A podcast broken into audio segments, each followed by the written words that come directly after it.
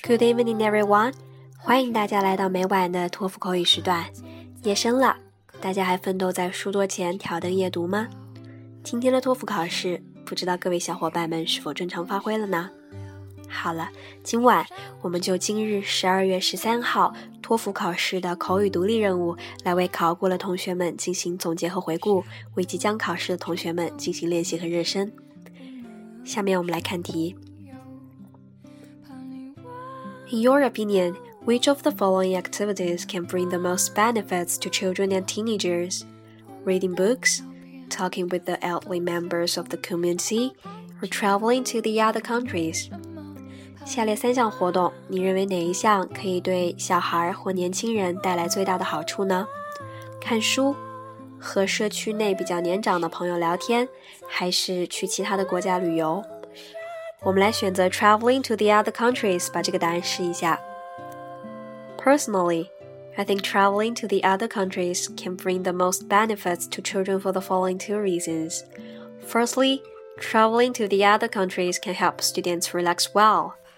To be honest, as a teenager in the high school, I have a large amount of study tasks to focus on, just like psychology paper, chemistry lab reports, American literature research, and English presentations. I feel so exhausted. Traveling is a great way to relax. You know, I can go to Hong Kong to have a crazy shopping, to go to the Disneyland to have a fun, or just fly to the Japan to visit the Fuji mountain and enjoy the hot spring. I think those traveling experience can successfully reduce the strains and stresses of my study. Second, Traveling to other countries can enlarge my social network. During the trips, I can meet people from different countries and different backgrounds, so it is a great opportunity to improve my communicative skills. Test 2. Which of the following ways do you prefer to share your views? Write to the newspaper or blog on the internet, or share with your own families and friends. 嗯，如果你想分享自己的观点，你是愿意把它抛到网络上去，或者是写给报纸，还是仅仅只是和身边的家人和朋友分享一下？我们来选择前者，把答案组织一下。I prefer to write the I I prefer to write to the newspaper to the blog on the internet. First of all, it can draw the eyeball of the public and gain more attention. For example, in my country air pollution is a serious problem because with the booming of the technology and economy, the number of the private cars is increasing. More and more cars are driving on the roads.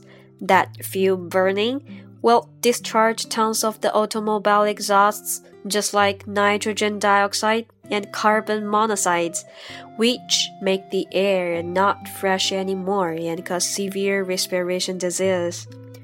Writing it to the newspaper or blog can make more people notice the problem and have a better advocating effect to make the government and media pay attention to the problem and urge them to solve it more efficiently. Secondly, it can help me make more friends, you know. Internet now is highly developed and sharing views on the internet will be easier to find the people who share the same interests with you. And in that way, I can not only improve my communicative skills, but also can broaden my horizons. 好了，今天的分享就到这里，希望同学们能够从中获得启发和灵感。各位小伙伴们，早点休息，晚安。